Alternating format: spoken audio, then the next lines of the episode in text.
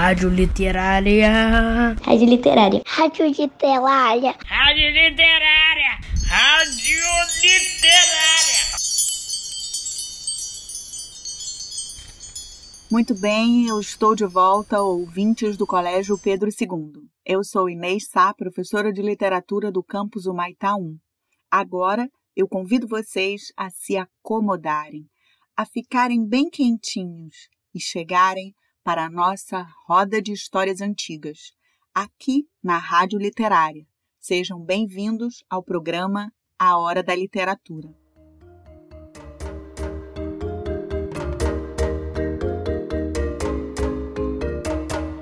No episódio anterior, li a história do Leão do Mali, uma mistura de realidade e fantasia sobre a vida de Sundiata Keita, o imperador do Mali, um império muito poderoso que existiu na África cerca de 700 anos atrás. Uma história surpreendente. Hoje lerei para vocês a história que está no livro Contos Africanos para Crianças Brasileiras, de Rogério Andrade Barbosa com ilustrações de Maurício Veneza, publicado pela editora Paulinas em 2016. O Rogério Andrade Barbosa, professor e escritor, resolveu viajar até a África para ouvir, conhecer e coletar as histórias lá, exatamente onde elas começaram a ser contadas. Ele visitou muitos países e conheceu muita gente e um desses países foi Uganda. Uganda é um país que não tem saída para o mar, mas, segundo o Rogério, é um país de belezas estonteantes, repleto de montanhas, lagos, rios e florestas. Ouçam agora a fábula O Jabuti de Asas.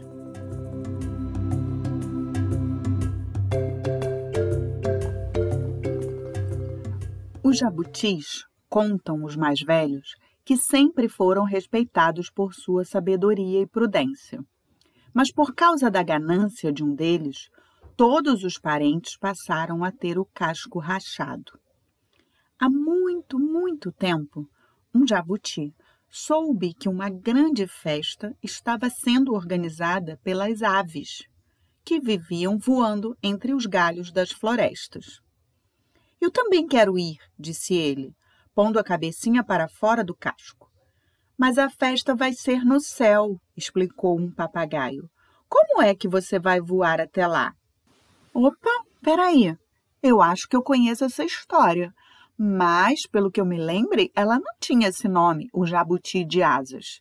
E vocês?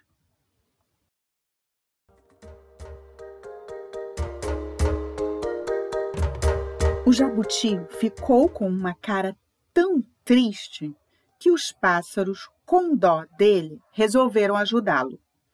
Olhe, nós vamos emprestar algumas de nossas penas para você.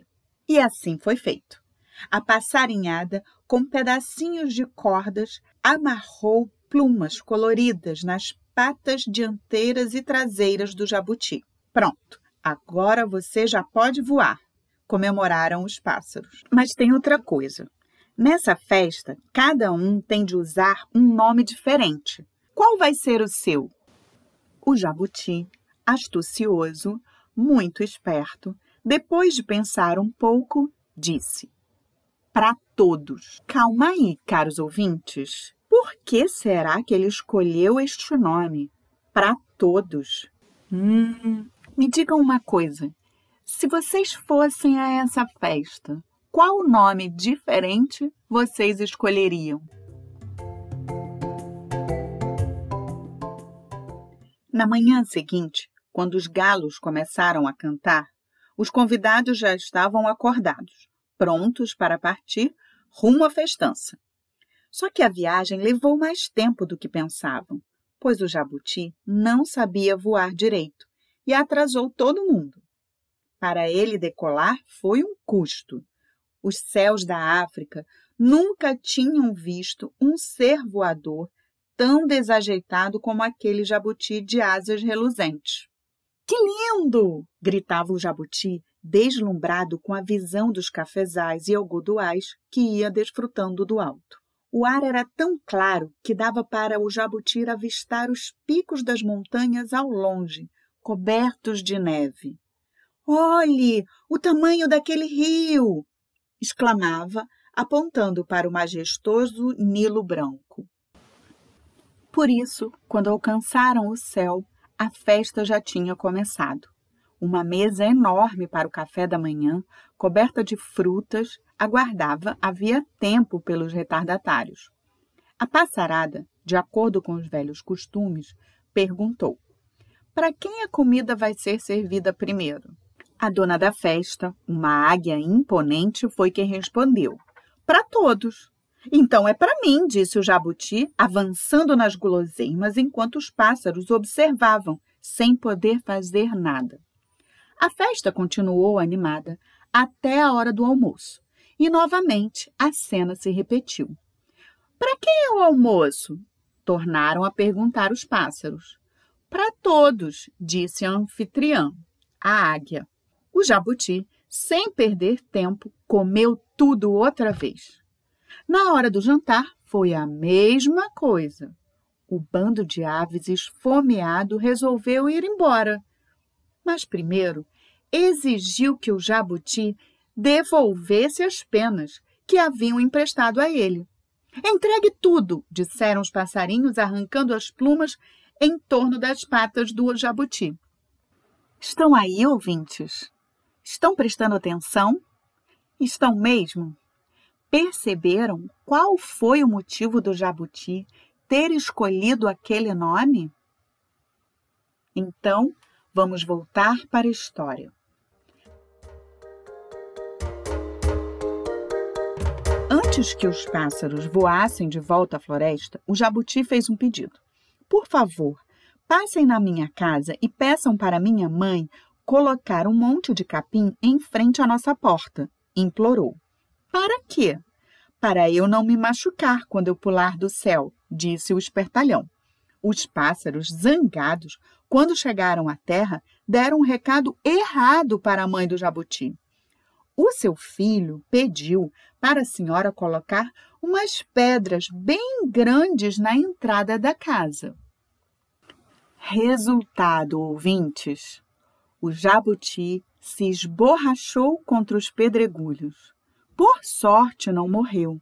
A mãe dele é que teve um trabalho danado para remendar os pedaços do casco todo arrebentado. Por causa do tombo, os descendentes do jabuti, além de passarem a andar muito devagar, carregam essa couraça rachada até hoje.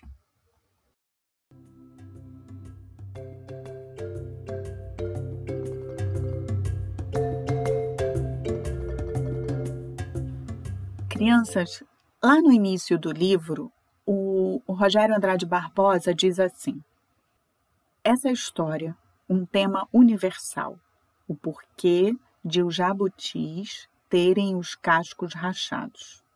Bem, aqui no Brasil, além de narrativas semelhantes contadas pelos portugueses e africanos, os nossos índios têm uma série de contos sobre esses animais. Só que na versão ugandense, em vez de o jabuti ser carregado até a festa no céu, é ele mesmo que voa, graças às penas emprestadas pelos pássaros. Eu conhecia uma outra versão, até de um sapo que vai à festa dentro de um violão. E vocês, já conheciam essa história? Então, crianças, também quero dizer que Grande parte do que somos, das nossas raízes brasileiras, estão plantadas lá na África. Porque durante muito tempo, muitos africanos vieram para cá. Vieram à força, como prisioneiros. Mas não pensem que não teve luta e resistência. Teve, teve e muita. Uma forma foram as construções de centenas de quilombos, territórios que abrigavam os escravos que fugiam. O mais famoso foi o Quilombo dos Palmares, lá na Serra da Barriga, no interior do estado de Alagoas. Ah, mas essas e muitas outras histórias reais vocês saberão depois. Eu vou ficando por aqui, mas não saiam da sintonia da Rádio Literária. Me despeço atendendo ao pedido do João. O João dedica uma música do Tim Maia para o Gerson, seu padrasto. Então, vamos dançar com o fantástico e inesquecível Tim Maia. Ouçam agora a música Não Quero Dinheiro, Só Quero Amar, lançada em 1971. Do João para o Gerson. Um beijão, pessoal! Vou pedir pra você voltar. Vou pedir pra você ficar.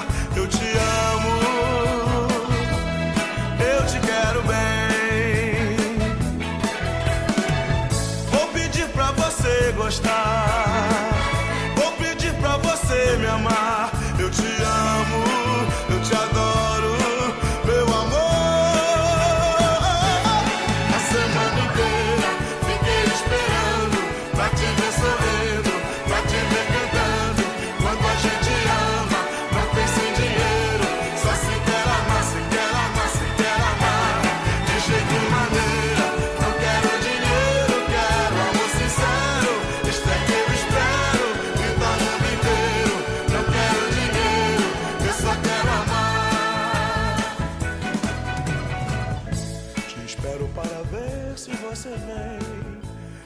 troco nesta vida